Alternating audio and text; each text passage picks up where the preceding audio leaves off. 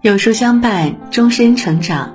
你好，欢迎来到有书，我是你的老朋友童言。今天要为您分享的文章叫做《不管到了什么年纪，都要守住这四条底线》，作者北叔。一起来听。作家冯骥才说过：“人的自信是建立在底线上的。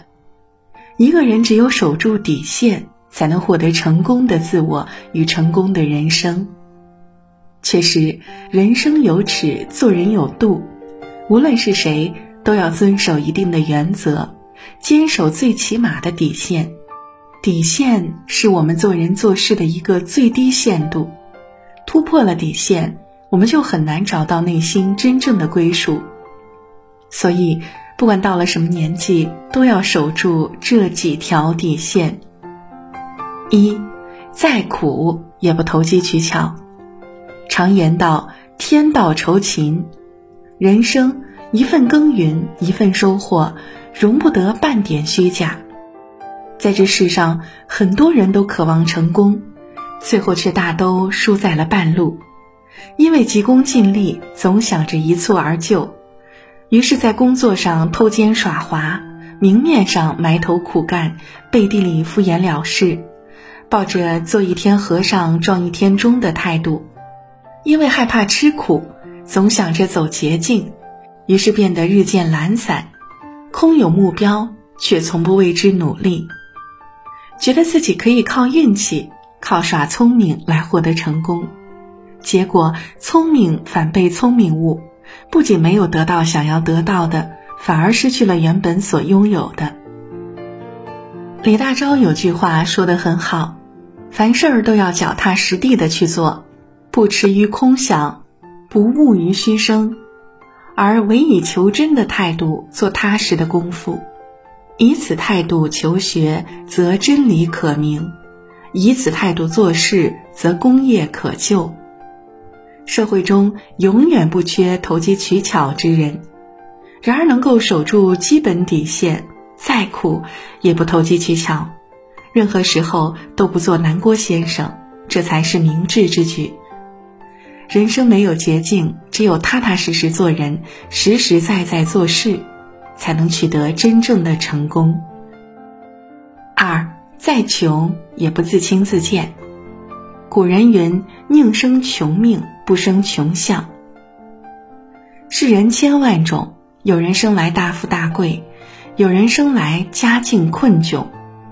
穷命是与生俱来的，但穷相却是一个人不思进取、消极堕落的后果。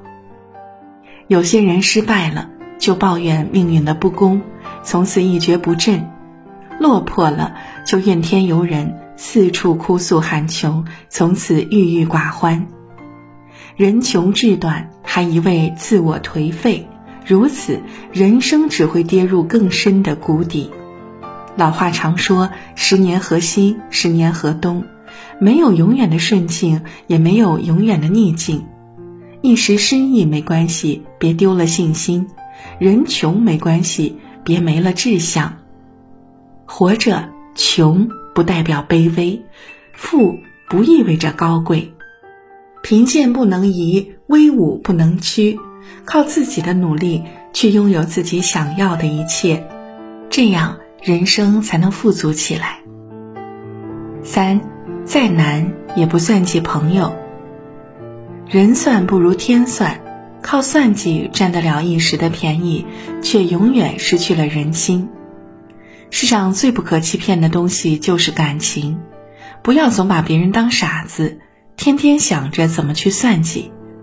当你为了自己的利益而欺瞒背叛朋友的时候，你就已经失去了做人的底线。当对方知道你的所作所为时，便永远不会再信任你，甚至与你分道扬镳。所以，别对身边人玩心眼儿，别算计友谊，伤了的心暖不回来，丢失的信任找不回来。